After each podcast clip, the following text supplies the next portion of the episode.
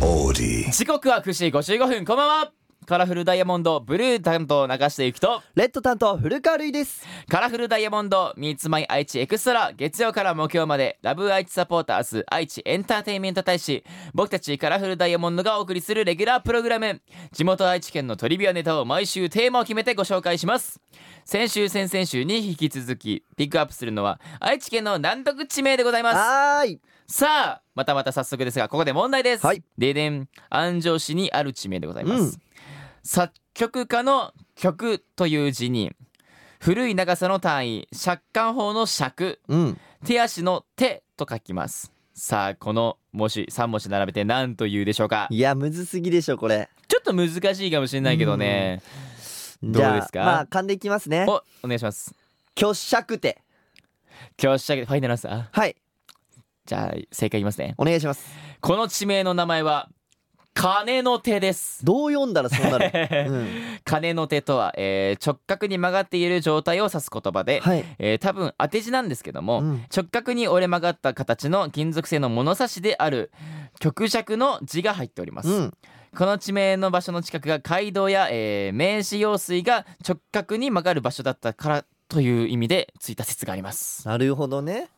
さてこの番組らしくはもちろんオーディオコンテンツプラットフォームオーディまた Spotify でも聞くことができます今日は千葉市のみつきさんのメッセージご紹介しますはいカラフルダイヤモンド Meets My IT エクストラ今日はカラフルダイヤモンドのアマキュンを聞きながらのお別れですカラフルダイヤモンドのレッド担当古川瑠衣とブルー担当中下ゆうきでしたバイバイさてここからはオーディや Spotify で聞いてくれているあなただけのためにお送りしますカラフルダイヤモンドブルー中下ゆきとレッド古川瑠衣です今日紹介するのは千葉市にお住まいのみつきさんラチコのエリアフリーで聞いておりますありがとうこの前の雨大変でしたか愛知県の豊橋市の映像がすごかったので心配しました私がいつも利用する路線は雨や風が強いと、えーすぐに止まってしまうので早々に在宅勤務でしたそちらはどうでしたかとのことでうすんなるほどね確かにねあのすごかったねいやすごかったのよあまあ、僕たちがいたところはあの、うんまあ、雨がちょっといつもより強いかなって感じやったうんうんけど、うやんっぱあのねニュースとかで見るとすごいねいやなんかねそうなんかまあ本当に洪水状態というかさ、うんそのお店なんかニュースとかで流れてくるじゃないですか、そうね SNS でもそうですしやっぱ結構その水圧上がって、水うんすなんか大変なんか大変じゃないけどなんか危ないに関わっそうなっていくねじゃないですか。さあそれで言うとさ僕たちもさ、うんその台風の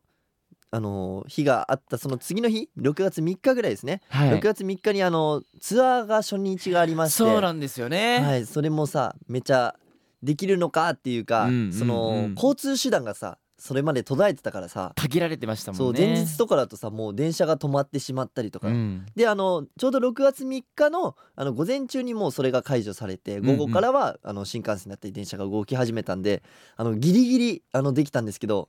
で本当にありがたかったねあの遠くから来てくれいてやる方もそうなの東京ら辺だとやっぱそのまだ台風がその軌道的にはそのう上に向かってるじゃないですかそうね、まだその台風が残ってる状態で飛行機とかもなかなかフライトできないとかうん、ありますしその中でもねそうやって会いに来てくれたさって本当に嬉しいなってありがとうございますもう感謝いっぱいです感謝でございます本当に、えーそちらで雨大丈夫でしたかとのことなんですけどもまあでも雨は結構ねこの梅雨の時期もありますし、そうね結構最近また今日も降ってましたしねそうね最近雨多いねもう梅雨入ってるから、雨好きじゃないよね俺も好きじゃない低気圧やからさちょそっとね偏頭痛持ちだとね結構頭痛にかかってくんうだそよれはそう、うんあのめっちゃ頭痛くなるしめっちゃ眠くなるわ、あーあとねあの俺らってさやっぱそのヘアセットもするじゃないですか、うん崩れちゃうよね崩れる崩れるだからこのヘアセットした状態で移動とかもなかなかできないですし、まあ、早くこの梅雨の時期が終わって7月からまた差し掛かって暑い時期が来ると思いますけども、うんえーまだまだ皆さん一緒に頑張っていきましょうはいということで今日はここまでカラフルダイヤモンドブルー中下ゆきとレッド古川瑠衣でしたバイバイ